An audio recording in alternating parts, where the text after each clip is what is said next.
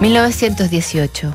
Termina la Primera Guerra Mundial y la pandemia de gripe española se desata con un saldo fatal de entre 50 y 100 millones de muertos, mucho más que los de la guerra. Nacen Ingmar Bergman, Patricio Elwin y Rita Hayworth.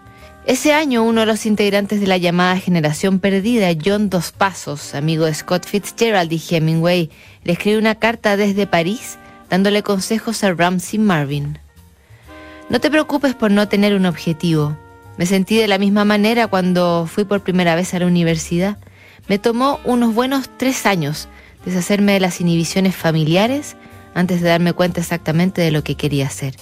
Cuando pienso en lo lejos que estoy de hacerlo, me aterrorizo. Entonces también sufro de una variedad inmensa de deseos. Quiero tragarme la ostra del mundo, quiero pelar la cáscara de la naranja, quiero beber la copa hasta la borra. No, quiero tragarla y todavía tener algo para mirar. Quiero pelar la corteza de un árbol en patrones de mi propia creación. Quiero pintar con desechos imágenes de dioses y demonios en las grandes cortinas blancas de la eternidad.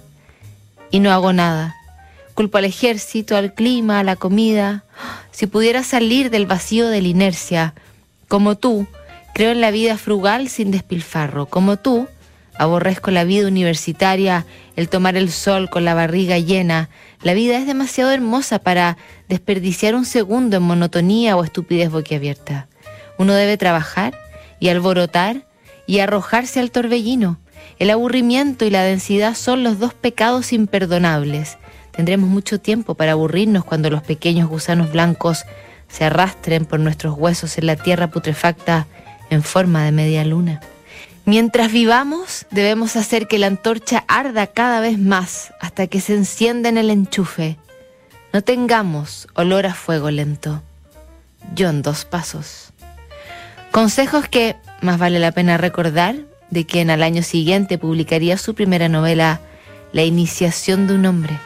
Revisamos otra carta de sabios consejos mañana en Notables. Inversiones sin fronteras es mirar el mundo de otra forma, es entender que las oportunidades están en los cinco continentes.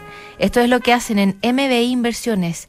Por eso, cuando busques dónde invertir tu patrimonio, cuenta con las inversiones sin fronteras de MBI Inversiones.